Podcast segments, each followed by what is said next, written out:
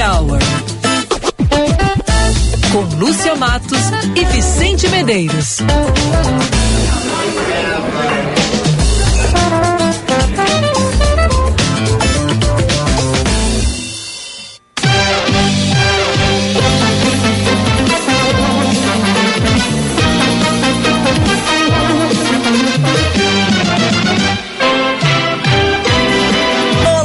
Meus amigos, 5 horas 3 minutos, 15 graus, 4 décimos. Lembrando esse mito, esse gênio, esse grande cara, grande intelectual, que foi Jô Soares, grande humorista, escritor, apresentador. A gente abre o Band News Happy Hour desta sexta-feira, 5 de agosto sempre com a parceria de FMP Direito por Excelência Direito para a Vida e cardápio inovador com receitas exclusivas Montecchio Pizzaria Pizza com carinho.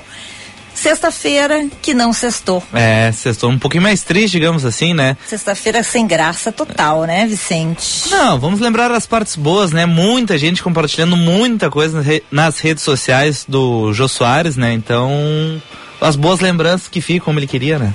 Eu adorava o Jô Soares. Não é da tua época o Jô Soares, né? Ah, eu sou da época dele talk entrevistador, show, né? É, o talk show, é, né? Mas, enfim, tem o YouTube, o canal sou Viva. Nossa, eu vi aquele.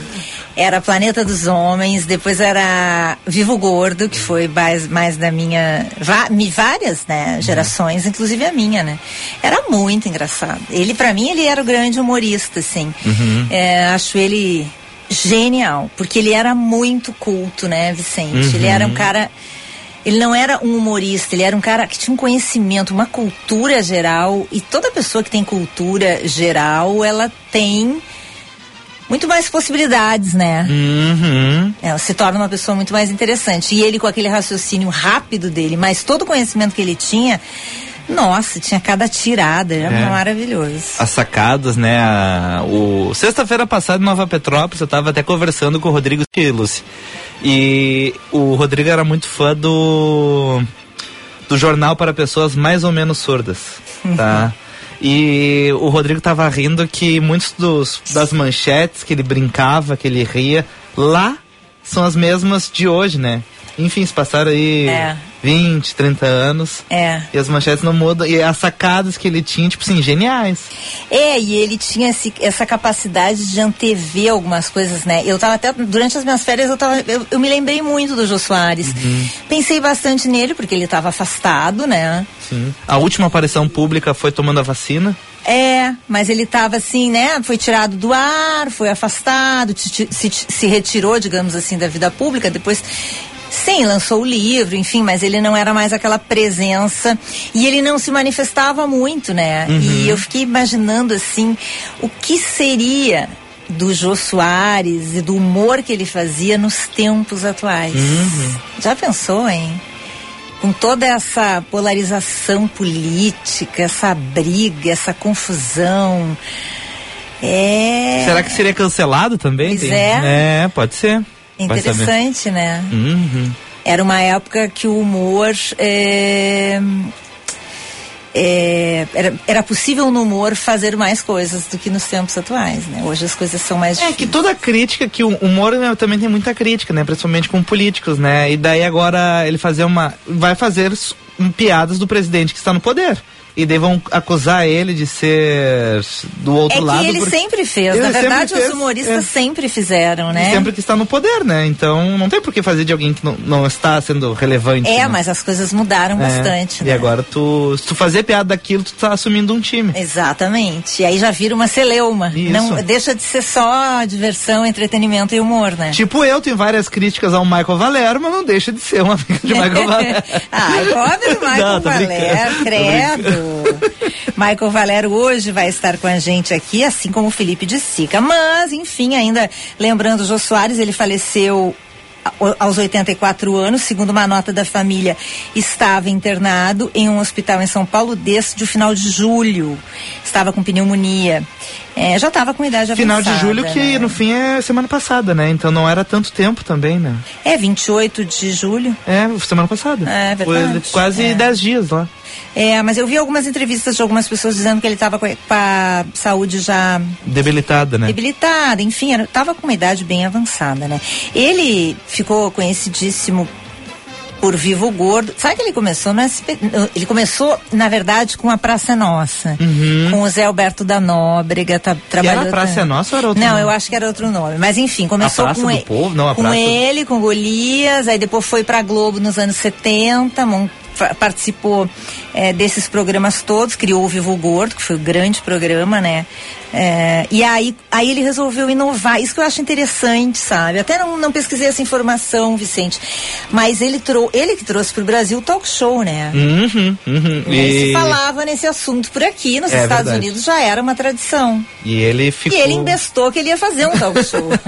Só que a Globo não quis, vê como é. a Globo perdeu oportunidades é. nesta vida. É, acontece. E aí, quem é que quis? Quem é que aceitou? Hein? Um paulista. O patrão, o Silvio patrão, Santos foi lá, bancou a ideia e foi uma revolução na televisão aquilo ali.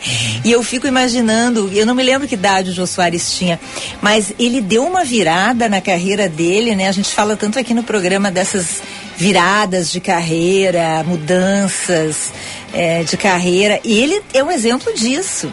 Ele é um cara que queria ser diplomata, tinha toda uma formação de línguas e, e de educação e tal, estudou fora do país quando ninguém é, fazia isso, né? E foi ser humorista, foi ser ator, no fim foi diretor de teatro, ator, roteirista, é, até músico ele era, né? E aí, depois de uma certa trajetória nessas áreas, ele virou o primeiro apresentador de talk show aqui do, do, do Brasil, né? Uhum. E é tem verdade. gente como tu que conhece ele mais por isso. Do... Isso, talk show. Daí, enfim, as, a internet também ajuda a gente a encontrar coisas antigas que são divertidíssimas e não deixa de ser atuais também, né? Como eu tinha comentado. E outra coisa bem legal, Lúcia, é que o seguinte, uh, muitos jovens hoje conhecem o Porchat, né? É. O Porchat hoje, quando foi entrevistado na Band News FM, falou que ele deve muito o início da carreira ao Jô Soares, né? Porque ele foi um dia, estava na plateia do Jô, e ele quis ele tinha escrito um número assim. Ele era estudante de administração. Administração. E ele pediu assim: ah, será que eu posso? Enfim, daí o jogo convida ele, ele faz, diverte todo mundo. E dele para com o curso de administração. Que tipo assim, não, vou fazer. Vou fazer o que eu quero. É. Vou fazer isso. É incrível. E, e o Porchat e várias outras pessoas dizendo como ele influenciou na carreira, né? uhum. né? Seja dos humoristas, mas também de outras pessoas, porque ele se tornou uma figura tão importante é, e ele revelou muita gente com o talk show dele. Uhum. Pessoas que tinham muito talento e que não eram conhecidas e acabaram é, virando conhecidas em todo o país por causa da, de uma entrevista para o Jô. O Fábio Porchat hoje falou, inclusive, na Band News FM, eu achei super legal. É, eu, te, eu tô puxando aqui a sonora, Lúcia, aqui tem a fala do Porchat. Vamos ouvir. Eu acho que a coisa mais emblemática da minha vida foi eu estar na plateia do programa do Jô, assistindo. Eu fazia faculdade de administração, eu tinha 18 anos e eu decidi ir lá na frente, pedir pro Jô para fazer um sketch que eu tinha escrito. Fiz, e naquele dia, quando terminou a gravação do programa, que eu voltei para minha casa, eu falei, eu vou largar tudo e virar ator. Tu vê, hein? E eu achei muito interessante que o Porchat definiu o Jô como youtuber daquela época. eu adorei. É verdade, é verdade. Não, alguém ia, dava uma entrevista pro Jô. E bombava. Podia né? não ser ninguém. No dia seguinte o cara era uma celebridade. O Marcelo Duarte, que, que escre escreveu e foi atualiza, da Band foi colunista da Band News, é Brasil, o Guia dos Curiosos, ele fez uma postagem hoje sobre isso, Lúcia. Ele escreveu o seguinte, tá? Ele escreveu o Guia dos Curiosos, o Jô gostou, convidou ele para ir no programa e ele disse que foi horrível. Porque ele era muito envergonhado, ele não tinha naturalidade com a TV. Ele quase morreu nessa entrevista e o Jô, percebendo isso, né, começou a ler o Guia dos Curiosos e fazer algumas perguntas. Isso é verdade mesmo? Fazer algumas perguntas sobre o livro e o Marcelo foi se soltando um pouquinho. Mesmo assim, na opinião dele, foi ruim. Mas o Jô teve esse carinho em perceber que ele não estava confortável, era um cara que tinha conteúdo, e através do livro ele foi desenrolando um pouco o Jô. E ele escreveu que foi outras, muitas vezes no Jô, e naquela primeira vez, quando teve o Guia dos Curiosos, acabou a, a edição. Porque foi um sucesso, todo mundo foi comprar o Guia dos Curiosos. Que legal, né? Isso lá, cadê, cadê? 1995, tá? Eu já era vivo, tá, Lúcia? Quando? 95. Nossa. Eu tinha três anos. 95? Isso. Olha, eu já estava começando a namorar Leonardo Menezes. Olha, ó, eu fui o Guia dos Curiosos, fui convidado para participar do programa Jô Soares 11 no SBT.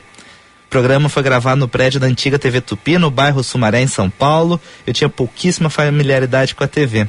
A primeira edição de 5 mil exemplares do Guia dos Curiosos acabou logo naquele primeiro final de semana. Voltei outras cinco vezes ao programa do Jô para falar de novos livros. Em todas elas, muito mais calmo e falante. Obrigado, Jô. Descanse em paz. É, muita gente deve muita coisa, né? É Um cara verdade. extremamente inteligente e quem conheceu ele disse que era um gentleman, Oh, disse que era um cara muito gentil. Eu separei umas piadas, pode ser? Oba, vamos. Qualquer idiota é capaz de pintar um quadro, mas somente um gênio é capaz de vendê-lo. Roubar ideias de uma pessoa é plágio. Roubar de várias é pesquisa. Na vida tudo é relativo. Um fio de cabelo na cabeça é pouco, na sopa é muito. Eu queria morrer como meu avô, dormindo, tranquilo, e não gritando desesperadamente como os 40 passageiros do ônibus que ele dirigia. que espetáculo, hein? Ai, ai, ai. Tá aí, então, algumas piadinhas do Jô aqui. Programação da Band News FM desde o início da manhã, tá, Luz? Muitas entrevistas, tu ouviu algumas, enfim, desde o início uma mega cobertura. Também reproduzindo muito a entrevista dele do, com o Boechat.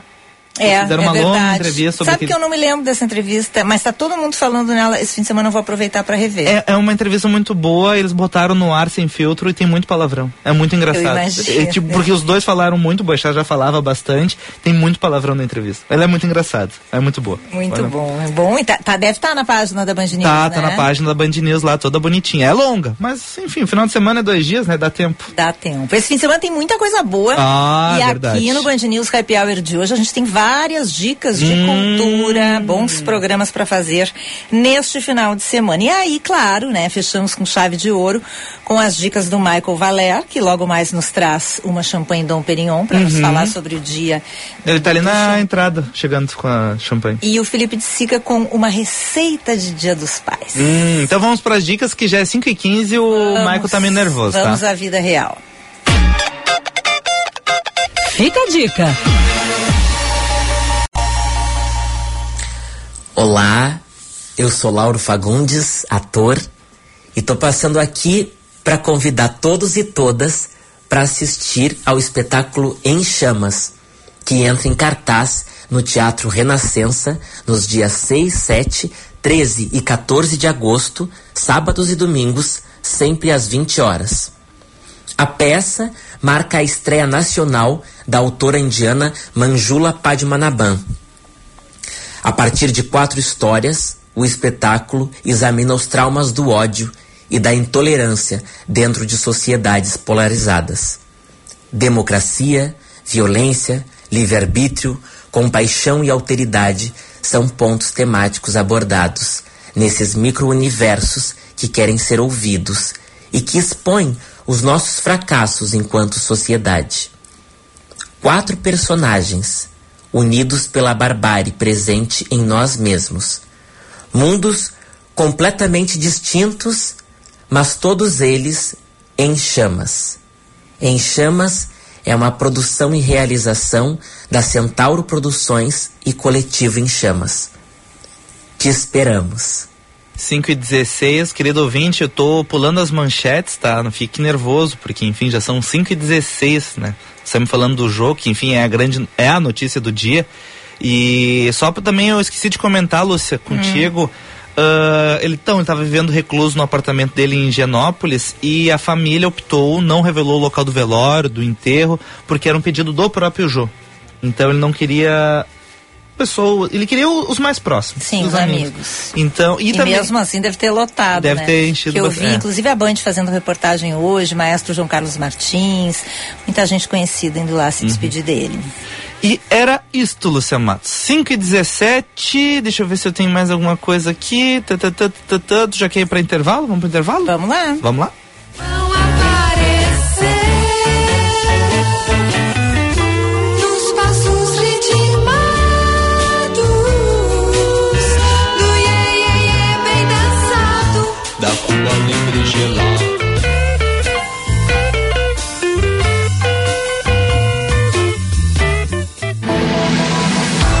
Terceira vez consecutiva, a Fundação Escola Superior do Ministério Público recebe o selo OAB Recomenda. É o único curso de direito entre as faculdades privadas do Estado a receber o certificado três vezes seguidas. Conheça nossa pós-graduação no site fmp.edu.br. FMP Direito por Excelência. Direito para a Vida. Você conhece a Montecchio Pizzaria? A Montecchio é uma pizzaria delivery que aos pouquinhos vem conquistando seu espaço e o coração dos porto-alegrenses. Pizzas assada em forno a lenha ecológica, entregue ainda quentinhas, tudo feito com muito carinho para conquistar você. Peça já a sua em montecchiopizzaria.com.br ou pelo telefone 3377 7700. Montecchio, pizza com carinho. Mais de 40 anos, o Salão Hugo Beauty vem cuidando de você e da sua autoestima, pois acredita que você foi feita para brilhar e que a real beleza está na sua essência, no seu jeito de ser. Localizado em diversos pontos da cidade, como Shopping Guatemi, Moinhos de Vento, Barra Shopping Sul e Avenida Lajeado, no bairro Petrópolis. Agende seu horário pelo 3023 5007. E lembre-se, você foi feita para brilhar. VM Vinhos Wine Explorers. Explorar e descobrir sabores são parte da nossa paixão por vinhos. Somos curiosos, investigativos e procuramos pelo mundo rótulos inusitados que proporcionem grande prazer ao paladar. Oferecemos aos nossos clientes e parceiros algo novo, capaz de transformar momentos em memórias. Envie um e-mail para contato@vmvinhos.com.br e tenha você também rótulos exclusivos e marcantes no seu estabelecimento. Se beber, não dirija. Asia. O verdadeiro interesse em algo é transformador. Quando há interesse, o desenvolvimento acontece. Desenvolver pessoas significa encontrar soluções que atendam seus interesses. O ICP desenvolve pessoas e facilita negócios, de forma individual, em grupos, para pessoa física e empresas. Agende uma conversa de descoberta para desenharmos sua trajetória de desenvolvimento profissional ou para sua empresa. Siga ICPPoa e www.noicp.com.br. Meu pai me ensinou muito, nem sempre com palavras. Muitas vezes eu me pego agindo exatamente como ele. Essa guria puxou o pai. Esse foi o maior elogio que eu já recebi. O exemplo é a melhor herança. Feliz Dia dos Pais. Pra que digam quando eu passe, saiu igualzinho ao pai. Grupo Zafari. Você está ouvindo Band News Happy Hour. 5 e 20, 15 graus, um décimo, dia bonito lá fora, sexta-feira. E Band News Happy Hour voltando, sempre com a parceria de FMP Direito por Excelência, Direito para a Vida e cardápio inovador com receitas exclusivas Montecchio Pizzaria Pizza com Carinho. Você procura por ingredientes frescos, de excelente qualidade, massa leve e fininha com longa maturação. Pizzas ainda quentinhas chegando aí na sua casa? Montecchio Pizzaria Pizza com carinho. Os postos de identificação do IGP no interior do estado e nas unidades do Tudo Fácil iniciaram o encaminhamento da primeira via do novo modelo de carteira de identidade. Ontem, serviço encaminhou 572 documentos. O volume de chamadas telefônicas de duração curta registrou uma queda de 55%. Conforme a Anatel, a diminuição ocorre devido a uma série de medidas para coibir o telemarketing abusivo e o uso de robocalls. O número dessas chamadas curtas caiu de 1 bilhão 210 milhões registrados na semana na semana de publicação registrado na semana de publicação Respira, respira. de cautelar para cerca de 550 milhões na semana de 10 a 16 de julho. E as tensões que envolvem Taiwan continuam a se intensificar após a visita à ilha da presidente da Câmara dos Deputados dos Estados Unidos, Nancy Pelosi.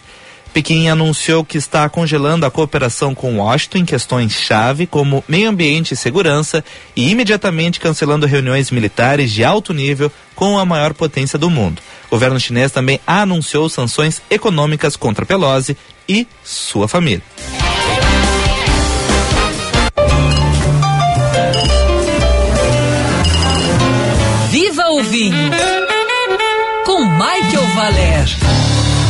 Oferecimento VM Vinhos. Mais do que vinhos. Experiências. Tu quer abrir com ele, eu abro. Eu quero, estou com saudade do meu amigo Michael Valer. Boa tarde. Ué, que é isso? É, faz tanto tempo que ele Não se esqueceu. lembra de não, mim? ele faz tanto tempo que ele esqueceu de abrir o microfone. É, ele não lembrou que ele tem que abrir o microfone. Alô, Michael. Boa tarde, minhas amigas. Faz tempo, hein? Faz tempo aí que a gente não conversa, hein? É. Ah, olha. É um prazer estar participando do Vicente Talk Show, Ah, com participação ali, de Lúcia Marques. Isso, É. eu tô insistindo. Ele tá me largando umas águas benzidas, umas águas bentas, É. abençoadas. Eu ouvi tanto o Vicente essa semana que eu sonhei, que eu liguei na Band e o Faustão na Band era apresentado pelo Vicente, cara. Que olha Ah, que cara tá. que não sabe. Meu Deus, que pesadelo, mano. Não, eu, eu posso sair, Mike, fica tranquilo, eu posso sair lá, tomar um café, nem te estresse com isso. Mas que, que bom que estamos todos reunidos, né? Só falta a Ana Cássia. Tô, tô muito feliz de estar ao vivo aqui com vocês. Pois é, foram algumas semanas de É. gravações, de desafios contra o Mike, mas ele foi bem, Lúcia. Foi, muito né? bem, ele Ele foi, foi muito bem, bem. né? Mais uma É. vez ele fez o que todos achavam que não ia fazer. foi desafiado e fez o impossível, digamos assim. Agora, uma, agora ganhou um novo desafio, né? É um novo desafio. É, ah, um novo desafio. a Esse não... bolha do champanhe Eu acho que ele não Dom vai conseguir. Perignon. Esse ele não vai conseguir. É, também acho. É, eu tô, eu tô brincando com o Vicente porque ontem ele tava todo, todo engraçadinho, né? Todo bobo, né? todo bobinho com a história do champanhe. Uhum. E você sabe que, eu- olha, eu tenho um, tenho um problema que quando o amigo me pede pra abrir um, abrir um vinho, abrir um espumante, se eu tenho na adega, eu abro. E você sabe disso. Eu não tenho, ah, pra guardar, não. Se o amigo, ah, eu quero tomar tal coisa, eu tenho na adega, eu abro. Só que a única Dom Perignon que tem na adega hoje pertence à dona Gisele. Então, Ó, viu? Perdemos a. então Vicente, Não vou ficar te acontecer. devendo essa. Bem feito pra nós, né? Fomos muito gananciosos. Jogamos muito alto, né? É. O maior jogo, Se maior tu risco, disse uma viu e clicou, daqui a pouco saía, viu só? Maior o risco, maior o ganho, né? A gente tentou lá em cima e perdemos. Eles providenciaram um drone espião pra investigar É. tudo mais.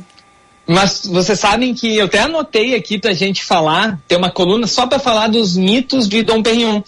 Porque tem muita história mesmo, tem muito mito ao redor desse personagem. Mas hoje, só pra falar um pouco dessa questão que vocês falaram ontem, sobre 4 de agosto de 1693, que seria a data em que ele teria inventado o champanhe, né? Eh, é, na verdade, tem vários indícios que mostram que essa é uma data que não tem um registro específico ah, dessa descoberta. Por quê?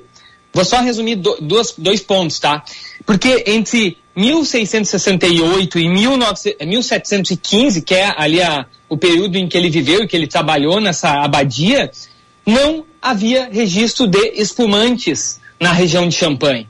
Então é muito pouco provável que eh, ele tenha inventado o champanhe. E em mil, ah, 1531, ou seja, quase 100 anos antes, há registros da invenção de um vinho espumante, ou seja, um vinho com borbulhas na região de Limoux, no Languedoc francês. Então é bem provável que o, o vinho espumante, esse champanhe, né, ele, ele tenha sido esse tipo de vinho com duas fermentações, com borbulhas, ele tenha sido inventado antes por outro monge na região de Limoux. Enfim, é cheio É de. sempre é assim, né, de- Mike? enfim, É uma pessoa que inventa e tem uma outra que vem depois, ela tem mais noções de marketing e acaba ficando Leva. pra história.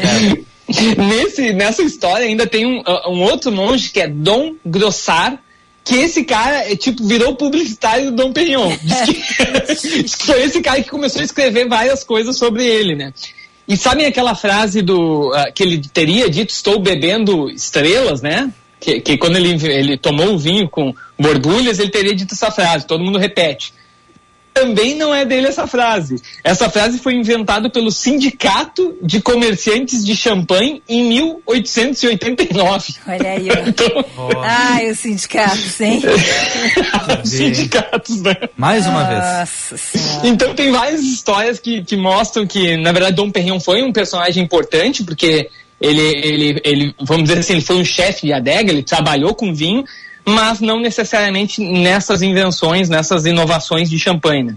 Uhum. Enfim, anotei aqui pra gente poder falar uma coluna só disso, tá? Tá. Separei algumas notas aqui para dar um resumo então desse mês aí que a gente não pôde falar ao vivo aí. Mas antes, queria agradecer quem me acompanha nas redes sociais pode ver, eu tava, passei cinco dias na região dos Altos Montes. Ah, eu visitei todos os produtores da Associação Ô, de Mike, Vinhos. onde é que fica os Oi. Altos Montes?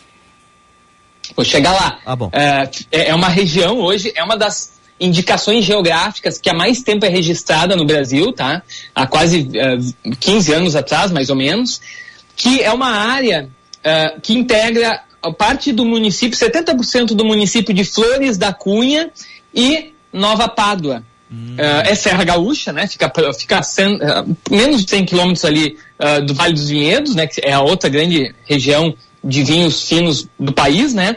Eh, e os Altos Montes, nem todo mundo sabe, né? É, ele é já há alguns anos o maior produtor de uva e de vinho do país. Muita gente acha que é o Vale É dos Vinhedos, né? mesmo? Mas não é. Ah, eu não sabia. Olha. Exatamente. o- inclusive é o maior, Flores da Cunha é a maior cidade exportadora de vinhos, com mais de 5 milhões de litros, enquanto Bento Gonçalves é, é 13,700. Ah, enfim, tem eh, eu, tô, eu tô lá porque o spoiler é que meu próximo livro vai falar exclusivamente sobre essa região. Vou dar destaque para os 14 produtores que hoje fazem pra, parte dessa associação, né?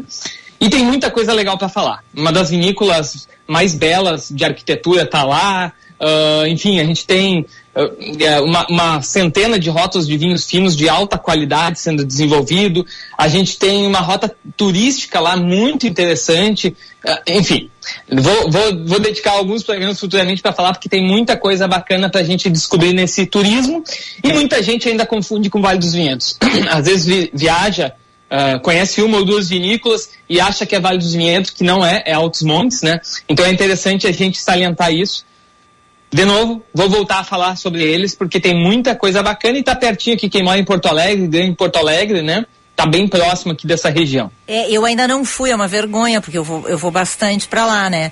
E até já conversei contigo sobre isso, né, Mike? Tem- que eu quero ir, já tô me organizando, porque tem muitas opções, muita coisa pra se visitar. Esses dias eu descobri, inclusive, uma. Ai, não sei nem como é que é o nome disso, mas é, que, que tem um, um enólogo até, né, que faz. O Ramon, né? O presunto ramon- cru, né? É uma ramoneria, presunto. Exatamente. Que é Eu- eu- eu- espetacular, né? Eu acredito, é granero, eu acredito que é o único que faz no processo tradicional que ele usa. Ele, ele, ele morou muito tempo na Itália, esses dias estava viajando à Espanha.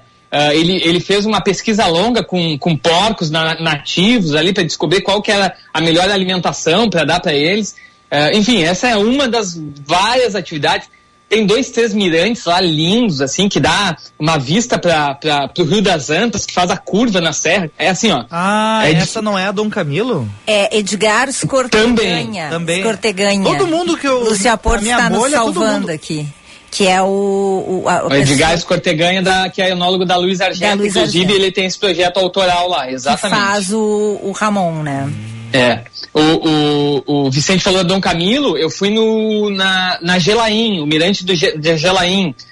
Ah, 800 metros de altitude, um espaço lindo lá também para fotografar, para curtir lá um vinho no- nas altitudes. É muito bacana, tem muita coisa pra gente descobrir, às vezes, que a gente, enfim, tem- às vezes precisa de um pouco de publicidade para poder descobrir esses pequenos produtores e essas regiões que são lindas, né? Eu acho que o lançamento do teu livro deveria ser numa sexta-feira, das 5 em diante, num happy hour, transmitido ao vivo de lá. Tu pode escolher a vinícola, tá? Combinado. A- Alô, Associação dos Ap- Apromontes, já temos a- o primeiro lançamento. então. E eu acho que o pai e a mãe visitaram uma Salvatore que tem lá. Exato, Salvatore é de lá Ah. também, não faz parte da, da associação atualmente, já fez, mas é também uma vinícola bastante, que faz um trabalho bastante interessante de lá. Tá, vou pedir um spoiler, tá, Mike? Qual é a mais bonita que tu disse lá, o prédio? É, o, o prédio que é, que ficou famoso, ele já ganhou prêmio também de arquitetura, é a Luiz Argenta, né? Ah. A Luiz Argenta foi inaugurada, se eu não me engano, em 2009, né? Ela tem, enfim, ela está também agora expandindo o centro de eventos para 800 pessoas em formato de auditório. É uma empresa que, que investe bastante lá, é, é de, um, de dois irmãos empreendedores ali da região, né? E realmente a arquitetura deles é, é, é algo singular no Brasil, assim, ah, mas é, é, eu, é óbvio, a gente visita, eu visito alguns anos a Luiz Argenta, mas dessa vez eu fiquei encantado com as pequenas adegas, Hum. aquelas, aquelas vinícolas que tu é atendido pelo pai, pela mãe, pelos irmãos, que é, que é também é, aconchegante É beber um vinho e ouvir essas histórias, né? É uma experiência diferente, né, Mike? É legal, é, É. verdade. É, a verdade é a seguinte, já vou outro spoiler, não Hum. pra ir um dia só.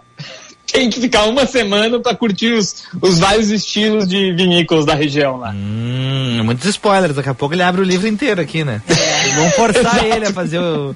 Então tá, então É. tá, Mike. Obrigado, obrigado pelos spoilers. Ô, um, um rápido giro de notícias, então, pro, pro- pro nosso amigo Felipe Sica não brigar comigo, né? Não, calma, tá tudo bem. Dia 1 de agosto, começo da semana, foi o Dia Internacional da Alvarinho, ou então Albarino, né? Ah, vocês já devem ter ouvido falar dessa casta, né? Ainda é pouco cultivada no Brasil, mas é uma casta branca, uma variedade branca de uva que faz vinhos bastante encorpados, de boa acidez, e se discute muito a sua origem, né? O- a Espanha reivindica que ela surgiu lá na região da Galícia, e por isso eles chamam de Albarino. E, a- e o Portugal diz que nasceu na região dos vinhos verdes, e lá eles chamam Alvarinho, né? Ah, mas a verdade é que ali naquela, naquela fronteira ali, eh, hoje acredita-se que existam 7 mil, mais de 7 mil hectares dessa uva plantada no mundo, né? Eh, até inclusive, Lúcia, teus amigos lá da Tenuta lançaram um alvarinho, eu provei numa feira faz pouco tempo, tá muito interessante. É. No Brasil não tem muitas vinícolas que fazem esse, essa variedade, né? Mas eles é um bom exemplo que estão fazendo um bom vinho. Ah, a Miolo tem o alvarinho da campanha também. Santa Catarina tem algumas vinícolas. E para quem gosta de branco, tem que experimentar vinhos da- da- dessa, dessa variedade. O, não é o Garzon que o Alvarinho da Garzon é considerado um dos melhores deles? Não, misturei. Ótimo, Luciano, bem colocado. O Uruguai tem feito, tem investido muito nessa casta, né? Ah, e a, a Garzon tem, tem três rótulos de alvarinho ah, que variam pela, pelo, pela, pela parcela do vinhedo, né? E os três são muito interessantes, já ganharam prêmios, mas a Bolsa, que é a outra vinícola bastante conhecida do Uruguai, também rótulos dessa uva, né? Ah, então, vou aproveitar e já deixar nossa indicação de vinho hoje aqui. Ah, quem quer provar um alvarinho, um albarino típico espanhol, e lá tem uma região bastante famosa, mais litorânea, que é Rias Baixas. Rias Baixas, só para você, vocês terem uma noção, 90% dos vinhedos é de albarino. Então por isso que ficou famosa, ah, os grandes albarinos da Espanha são de Rias Baixas. Para quem quiser provar, a VM tem um vinho de albarino de Rias Baixas, da bodega Castro Martim. Já tomei duas vezes esse vinho, é muito interessante, vinho bastante fresco, sem madeira, aquela acidez mais vibrante, assim, notas de, de- de frutas amarelas bem frescas, muito interessante. Já deixamos aqui a indicação para quem quiser ah, conhecer um, vamos dizer assim, ter referência do que, que é um alvarino de, de bom nível, assim, comercial, né? Então, eu sou apaixonado por vinhos brancos, então sempre tem um alvarino por aqui, né? É, ele é um vinho vibrante, né? em Opa, boca, então já né? podemos pedir, É, né? podemos pedir, né? É, É, tá na adega? Claro, tá na adega, dá pra pedir. Me vê dois, por favor, aí, ô. Esse, esse, essa, essa variedade eu deixo você escolher o produtor, que eu tenho alguns aqui, tá? tá liberada a adega. Dá-me dois, dá-me dois, então, por favor. E a taça, Mike, a taça tem que ser aquela abertinha ou mais fechadinha? A taça, taça, dá, ah, eu não. Essa é outra- Ele tá me essa- provocando. É, é, essa é outra coluna. Ele tá querendo atrapalhar toda a tua pesquisa. Não, tu fez o roteiro da coluna. Para, Deixa o. Exato, mas eu não vou, eu não- não vou me abater, deixa eu continuar aqui. Vocês lembram aqueles problemas ah, de geada que teve na, em- na França no inverno? Lembra que a gente até repercutiu aqui eh, a perda de safra, perda de produtividade, né? Que os, ah, enfim, por toda a questão climática, né? Uhum. Pois agora o problema é outro. Vocês É. já viram também as fortes, Que né? tristeza, o, hein? cal- o calor forte da Europa, né? E os incêndios, né, Mike? Exatamente. Portugal, aqui o Instituto da Vinha e do Vinho de Portugal, IVV, eles divulgaram que a produção de vinho português deve cair 9% devido ao forte calor que atinge a Europa. Para vocês terem uma noção, das 14, 14 regiões portuguesas, oito já estimam queda na produção. Nossa. Setúbal e Alentejo, 5%. Madeira, menos 7%. Açores, menos 10%. E as regiões talvez mais demandadas aí do vinho, Dão, Douro, Porto e Lisboa, eles preveem uma queda de 20% na produção. É, é, é um problema bastante grande. A gente sabe que a videira ela, ela gosta de, de, vamos dizer assim, numa situação de estresse, assim, ela, ela gosta de ter que ir mais fundo né, na terra, mas ah, ah, em secas assim, o estresse hídrico realmente pode até matar as plantas, né? E aí, como se não bastasse, a Itália também começa a reportar essa dificuldade. O norte da Itália declara estado de emergência devido à seca. Emília Romana, Lombardia, Piemonte e Vêneto vão receber apoio do governo para combater a seca que afeta a região. Ah, ele- os produtores já afirmam que não tem reserva ah, de água no solo para finalizar a safra 2022. Ah, e lá há uma situação mais complicada porque eles vêm de três safras consecutivas com, su- com chuva abaixo da média. 19, 20 e 21 já foram safras difíceis. E aí voltamos a falar de toda essa mudança climática, né? Que, que já há alguns anos os produtores vêm acusando, né? Que tem dificultado aí ah, a produção, né? A, a gente viu também aumento do teor alcoólico, né? E eu acho que o, o primeiro movimento foi ter frutas mais maduras, com mais concentração de açúcar, que vai dar vinho mais alcoólico, mas isso tem limite, né? Então agora começa com esse tipo de nota, a gente começa a ver que, que essa condição climática preocupa os produtores, né? Que já não é mais benéfica para os vinhos, para a mudança de estilo dos vinhos, né? Enfim, vamos ver como é que, esse- como é que os produtores vão fazer. Muitos deles, um parênteses aqui, em, em, em áreas mais desérticas, de menos chuva, o produtor, quando inicia os vinhedos, ele já prepara uma estrutura, uma infraestrutura, por exemplo, de gotejamento, que é de, ah, é de é, trazer a água de forma artificial para os vinhedos, né? Na Argentina tem muito isso, né? Mas tem áreas, tem, tem zonas que nunca precisaram desse tipo de, de artifício, né? Dar água de forma arti- artificial. E aí, é- é- esse tipo de adaptação tu não faz do dia para noite, né? Por, por isso que é tão difícil para esses produtores, né? Uma nota aqui para alertar o pessoal, o Vicente esses dias me ligou, disse que estava tentando fazer um vinho artesanal em casa. Isso, eu falei para isso. ele, eu Isso. falei, Vicente, vai com calma, tá? Eu tava separando uma, as garrafas, assim, aqueles caninhos. Umas Isabela, né? Umas uva, né? Isso, isso. Tava, tava todo um trabalho, mas resolvi, não, vou perguntar pro especialista, será que eu vou por ali ou por não? ou E o não? especialista te ouve, perde o tempo dele. O especialista perde muito tempo comigo. É, É, impressionante. é. Fico com a pena às vezes com o especialista. É, ele te leva a sério demais. Ele leva muito a sério. Áudios intermináveis, né, Vicente? Não, mas é bom, é bom, é bom. Eu fico mais pena do especialista, tem que gastar, sei lá, três minutos da vida dele pra me gravar um áudio. Ou cinco, enfim, acontece. Mas eu separei essa nota porque tem muita gente ultimamente que te- tá tentando fazer vinho em casa, né? É, virou meio que uma moda nos últimos anos. E essa nota aqui, ela vem da Índia. Criança produz vinho em casa e manda amigo pro hospital. Começa assim, Vicente. Como assim? Como assim?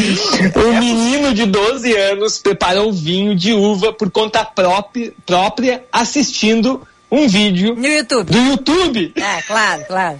Quem nunca, né? Era Quem tu, Maico? Tu gravou um- algum vídeo no YouTube fazendo isso? Não? Não ainda era. não, ainda não. Calma, calma. Depois disso, ele serviu a amigos e o resultado foi que um deles começou a passar mal e foi hospitalizado. A polícia coletou as amostras do vinho na garrafa e foi encaminhado para exame químico. É, piadas à parte, à parte, eu já vi gente passar mal com essas invenções e também já vi gente cometer alguns equívocos, né? Então deixem para os profissionais, né? Essa é a dica, né? Ah, mas eu fiquei, eu fiquei preocupado agora. Será que a uva fez alguma coisa mais grave ou foi só um. É. V- Vamos esperar a perícia Ah, indiana, esperar a perícia. Vicente. Tá bom, tá bom, tá bom. Tá bem. Pra fechar, essa daqui também, essa daqui eu tava acompanhando. Tinha várias, várias ah, Brasil. notícias saindo, assim, o pessoal tava acompanhando isso aqui. Casal é preso por ah, acusado de roubar 9 milhões em vinhos raros. Essa eu vi, me lembrei de ti. Vocês viram isso? Vi. E, não, mas, e o, e o enredo é de filme, né? É, O enredo eu- daqueles filmes, né? Filme maravilhoso, né? Não, e assim, aqui entre nós, né? Foram muito competentes, porque roubaram mesmo, né? Aconteceu, né? Aconteceu num hotel chiquérrimo, né, Mike? Exatamente. Esse casal roubou 45 garrafas no restaurante Átrio, duas estrelas Michelin, na Espanha. Entre as garrafas estavam exemplares raros de Romanée Conti e Chateau de Quem. A polícia ficou investigando nove meses, para vocês terem uma noção, né? E no final descobriram que o casal era formado por um romeno e uma vencedora do Miss México. Essa história fica.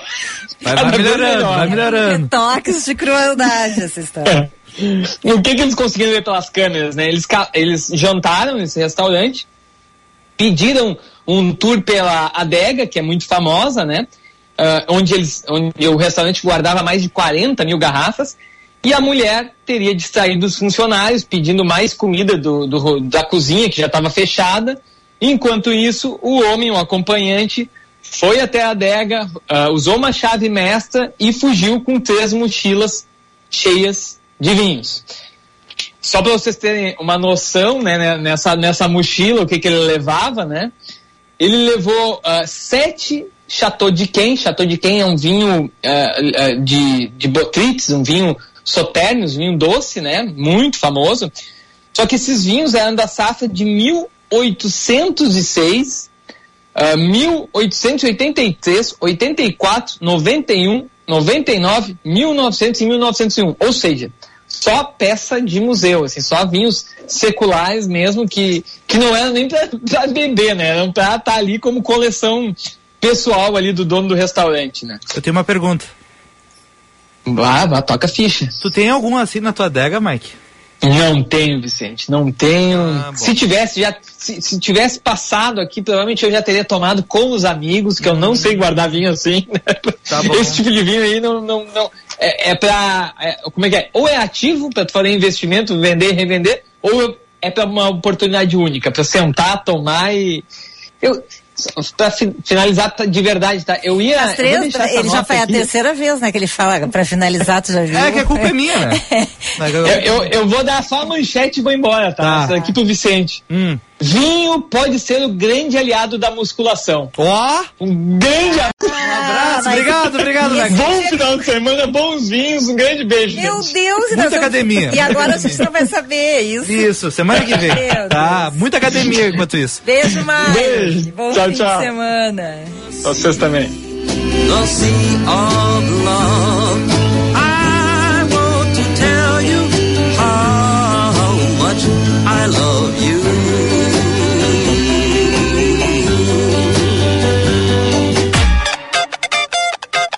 Fica a dica. Olá, ouvintes do Happy Hour da Band News.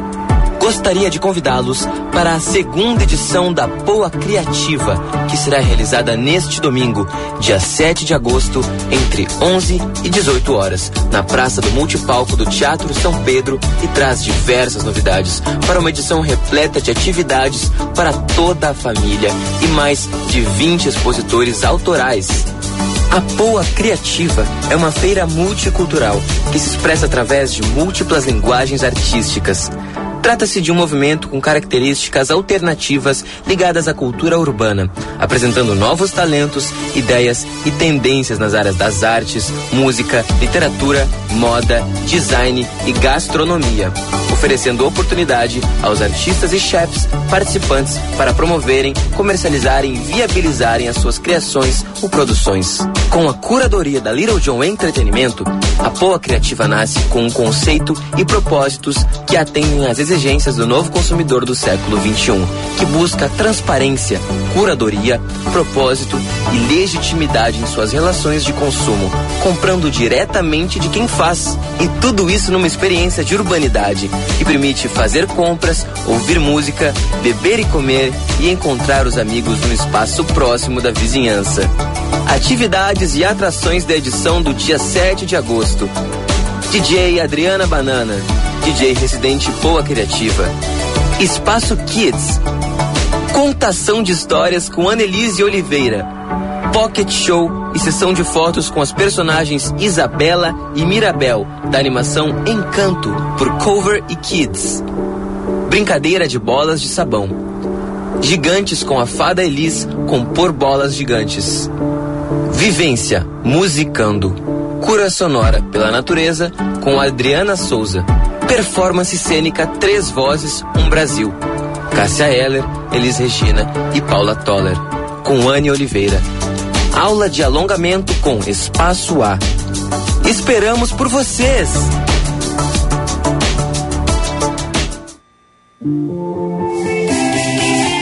Associados ao Sim de Lojas Porto Alegre, conta com as melhores soluções do mercado para fazer seus negócios crescerem. Aproveite serviços para facilitar a sua gestão, como softwares especializados, planos de telefonia, certificação digital e muito mais. Associe-se já a partir de cinquenta e oito reais mensais. Sim de Lojas Porto Alegre, a melhor solução para o teu negócio.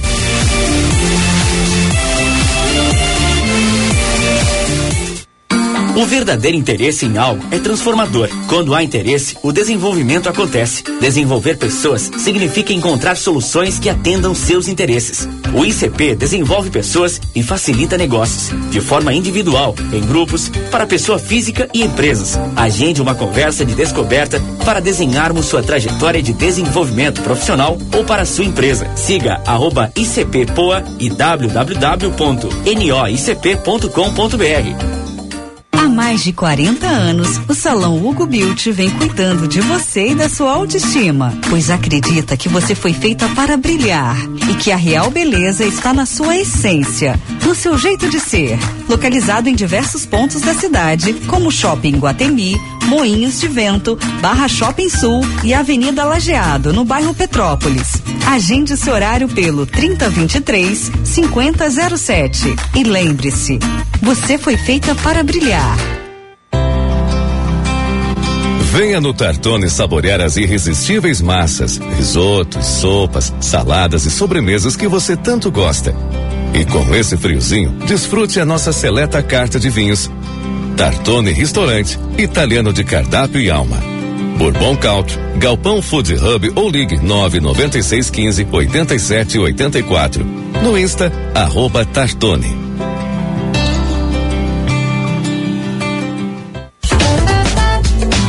Você está ouvindo Band News Happy Hour. Opa. De volta! 5 e 50 14 graus 9 décimos, belo entardecer lá fora e a gente de volta para o último bloco do Happy Hour, sempre com a parceria de cardápio inovador com receitas exclusivas, Montecchio Pizzaria Pizza com Carinho e FMP Direito por Excelência, Direito para a Vida. A FMP é a única faculdade de Direito de Porto Alegre a receber o selo OAB Recomenda três vezes seguidas. Conheça os cursos de pós-graduação EAD e presenciais no site fmp.edu.br. Direito é na FMP. Especiarias com o chefe Felipe de Sica. Felipe de Sica dando a oportunidade para você, querido ouvinte, que vai cozinhar no Dia dos Pais, não sabe o que fazer. Bom, aí temos uma dica de um especialista. Felipe, boa tarde. Boa tarde, Vicente. Boa tarde, Lúcia. Boa tarde, Oi. ouvintes. Tudo bem? Tudo bem. Tudo jóia. Bom, gente, tem uma dica infalível pro Dia dos Pais, que é o seguinte: pai, vai lá e faz tudo. Ah, tá bom. Eu tenho outra. que é assim, mãe, o que que tu vai preparar pro dia dos pais? é. Ah, na minha casa sempre foi assim, tá, gente? No sentido de Sim. quando era o meu pai, né? No dia dos pais, ele que assava o churrasco, né? Eu, eu, eu costumo brincar que o dia dos pais, dentro dos restaurantes, não tem muito ibope, sabe? As mães é que mandam na parada, viu, gente? Ó, as mames, viu só? Bom, mas vamos tentar então tirar o pai do trabalho e dar um presente para o papaizinho. Vamos, os filhos têm que, ó, eu tô dando assim, ó, uma semana de antecedência para vocês se programarem, comprarem Tem tudo. desculpa. verem a receita, o passo a passo que vai estar aí, né? Eu já passei pro Thiago, o Thiago tá organizando a receitinha aí para todo mundo acompanhar, né? E não tem desculpa. E, gente, vamos aproveitar que tá friozinho, inverno, já passou aquele veranico de julho, né? Uhum. E a receita que eu vou trazer, né, que eu trouxe, né, para compartilhar aí com, com nossos ouvintes, é, na verdade, assim, um clássico, né, que é um ossobuco, né? Então eu vou fazer um ossobuco com um, né, um ragu ali de ossobuco com polenta mole. Então é um, um prato, assim, bem substancioso, gostoso e, e, e também fácil, tá? Porque não pode ser muito difícil pra gente também não né, curtir o pai e não passar o dia inteiro ali cozinhando, né, gente? É verdade. Bom, vou passar a receita então. Vamos, vamos pro, pro, pro passo a passo aqui, gente. Só um instantinho. Deixa eu achá-la aqui. Deixa eu ver se o Thiago É, já postou. nós vamos precisar Pessoal, fica tranquilo que o mais ou Thiago menos que vai, vai um quilo de ossobuco. Ah, os vegetais, cenoura, cebola, alho poró, salsão, tudo cortado em cubos, tá? Duas latas de tomate sem pele, né, que é aqueles tomate pelate, um buquê garni, e aí você va- vai fazer, amarrar eles, uma folhinha de alecrim, um louro, uma salsinha e um tomilho. 200 ml, né, ou seja, um copo americano daqueles de vinho branco seco, quatro colheres de sopa de óleo, raspas de meia laranja. Isso tudo para o sobuco, tá, gente? Aí, para que a gente faça a, polenta mole, 300 gramas de farinha de milho fina ou média, 100 gramas de manteiga em cubos, 100 gramas de queijo grana padano ralado, sal, pimenta do reino a gosto, certo? E vamos lá.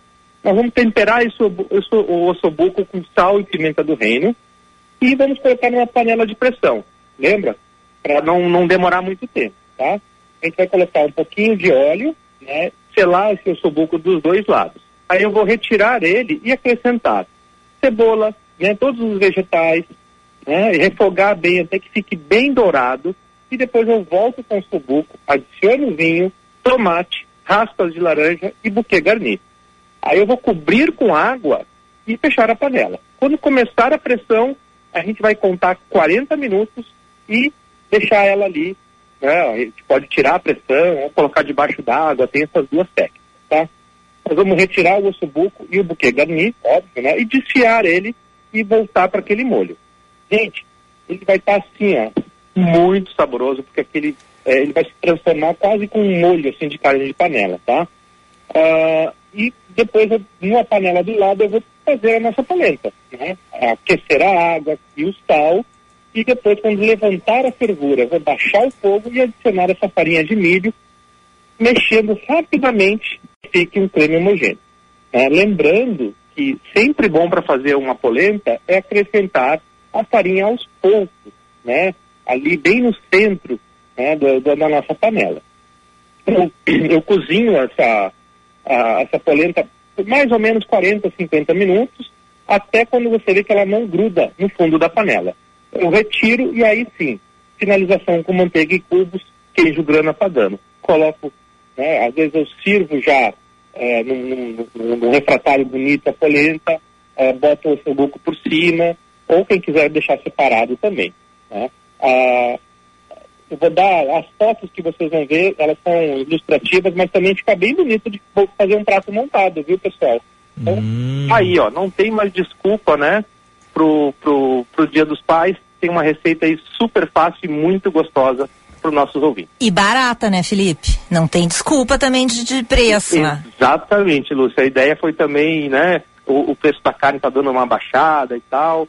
E o ossobuco é uma carne, assim, dentro do, do portfólio aí que a gente tem, né, de opções, ele, ele tem um custo-benefício bem bacana. Eu adoro essa tua receita e assim, eu acho que vale a dica do ragu. A pole- com a polenta fica maravilhoso, mas dá pra botar numa massa, Dá. né? Dá pra até É, inventar um risoto aí, tem várias alternativas, E né? tem vários, dá para fazer também, que eu gosto também, tá, Lúcia? É, o tortéis, botar um tortézinho com Hum. esse molho aí, meu Deus do céu. Percebeu que tem o- temos o domingo pra fazer a simulação. Dá pra Se der testar, certo, é. ok. Qualquer problema, temos a segunda, terça, quarta, quinta e a sexta pra pedir alguma dica Tá bem. a mais, tá bom? Vai testar e me chama pra provar. Tá chama bom. eu e o Felipe pra Tá gente bom. ver se ficou bom. Opa, Opa, tô, tô aqui, opa. Tô a postos, com minha colher pronta para provar, hein? Tá bom, tá bom. Obrigado, Felipe. Beijo, Felipe. Beijo, Lúcia, abraço vocês. Valeu, Grande abraço valeu. pros ouvintes também. Bom Tchau, final tchau. de semana. Bom fim, tchau, tchau. Valeu. Tá aí, Lúcia, então eu não- tu vai passar junto com o teu papis o dia dos pais? Vou, mas a minha mames vai cozinhar. Ah, Ela vai tá. cozinhar para dar folga pro genro, Leonardo Meneghetti, que é sempre quem faz o churrasco. Ah, tá, e que também é pai, então também vai estar comemorando o dia é, dos pais, ela né? vai fazer um carreteiro de charque. Hum, já Mas deu eu- eu- spoilers, mas então, eu do, já dei spoiler, mas eu tô ansiosa pela receita que ainda não entrou no É Insta. às 18 horas. 18 horas. 18 horas. A receita vai entrar com fotinho, com tudo bonitinho, porque eu adoro o ragu de ossobuco e eu quero fazer essa receita do Felipe. Achei muito interessante. Eh, nós temos ainda um minuto, Lúcia Matos.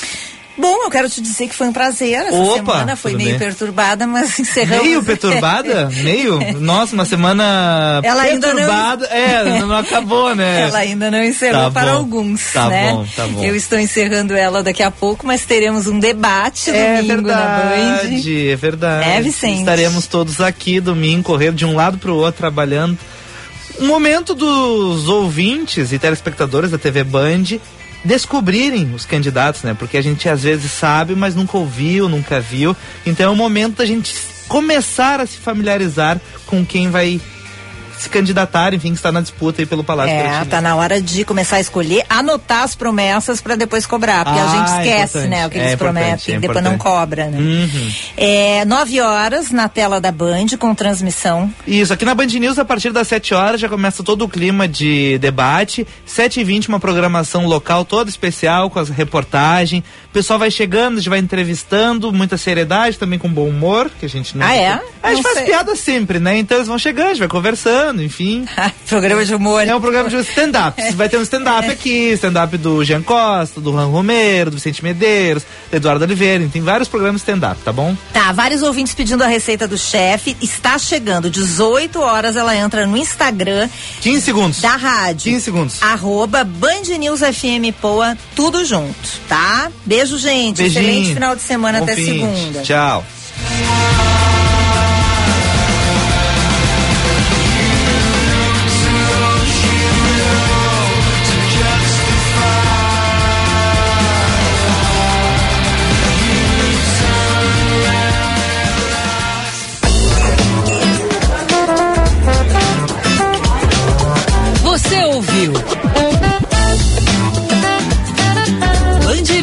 Happy Hour.